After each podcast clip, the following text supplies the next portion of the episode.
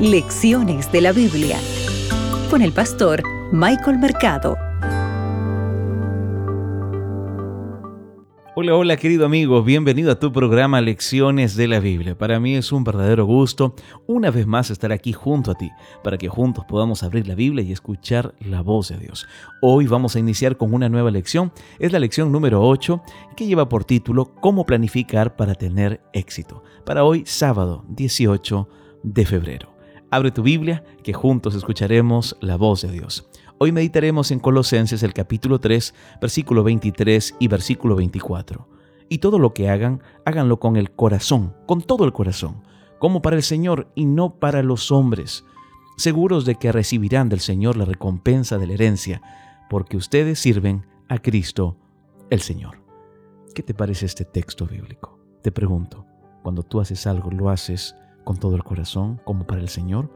¿O estás tal vez realizando cosas simplemente de manera exterior para que otras personas eh, opinen, tengan una opinión de ti o simplemente ganar una reputación? Mira, durante toda esta semana vamos a considerar la idea de éxito en el contexto de los principios financieros y de mayordomía básico.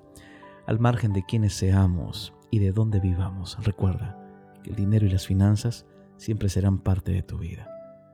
Ahora bien, la mayoría de personas quiere vivir una vida exitosa y feliz, ¿cierto? Por supuesto, en un mundo caído. Y yo te pregunto, ¿esto será posible? ¿Qué piensas tú? Mm, luego también está la cuestión de cómo definimos el éxito, ¿cierto? Tenemos el caso de José, por ejemplo, en Egipto. Si alguna vez hubo una vida exitosa, sin duda sería esta.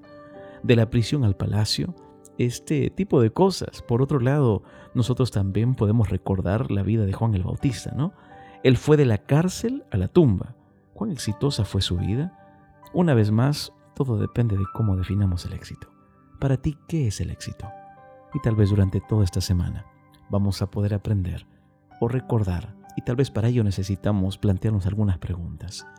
¿Cuáles son algunos pasos prácticos que podemos dar a lo largo del camino que aunque no nos garantizan el éxito, de todos modos nos ayudarán a evitar trampas y errores comunes que pueden dificultar el éxito financiero? Si tú quieres aprender más sobre esto, acompáñame durante toda esta semana, aquí en Lecciones de la Biblia. Recuerda, ¿cómo planificar para tener éxito? Mis oraciones son por ti y por tu familia. Que Dios te acompañe.